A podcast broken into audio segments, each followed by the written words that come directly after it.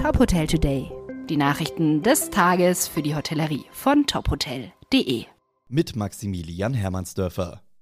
Bund und Länder wollen die Corona-Maßnahmen bis zum 20. März schrittweise lockern. Darauf einigte sich die Politik beim gestrigen Corona-Gipfel. In einem ersten Schritt sollen die Kontaktbeschränkungen für Geimpfte und Genesene wegfallen. Außerdem soll die 2G-Regel im Einzelhandel aufgehoben werden.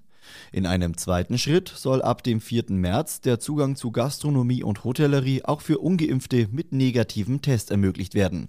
Es gilt also 3G. In einem dritten und letzten Schritt sollen zum 20. März alle tiefgreifenderen Maßnahmen entfallen, wenn es die Lage in den Kliniken zulässt.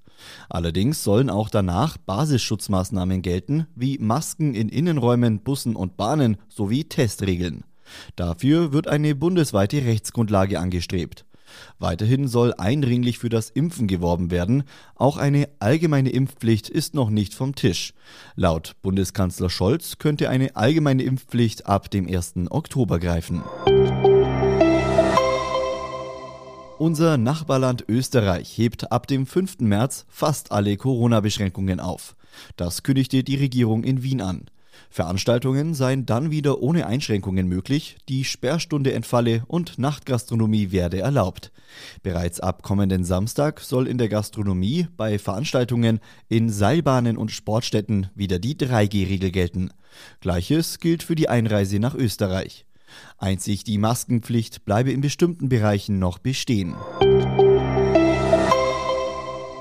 Nach zwei Jahren Pandemie rechnet die Hotellerie nicht mit einer schnellen Rückkehr zum Vorkrisenniveau. Unter anderem Otto Lindner, Dirk Iserlohe und Markus Bernhard berichten der deutschen Presseagentur über die aktuelle Situation. Otto Lindner, Vorstand der Lindner Hotelgruppe, sagt beispielsweise, wir bewegen uns auch nach 24 Monaten Pandemie in völliger Unsicherheit und haben keinerlei Steuerungsinstrumente, um uns auf etwas vorzubereiten. Die Verunsicherung der Businessgäste sei das größte Problem. Nach Einschätzung von Dorint Aufsichtsratschef Dirk Isoloe war die Pandemie die schlimmste Krise der Hotellerie der vergangenen Jahrzehnte. Für unsere Branche ist nur noch der Krieg schlimmer, sagt er.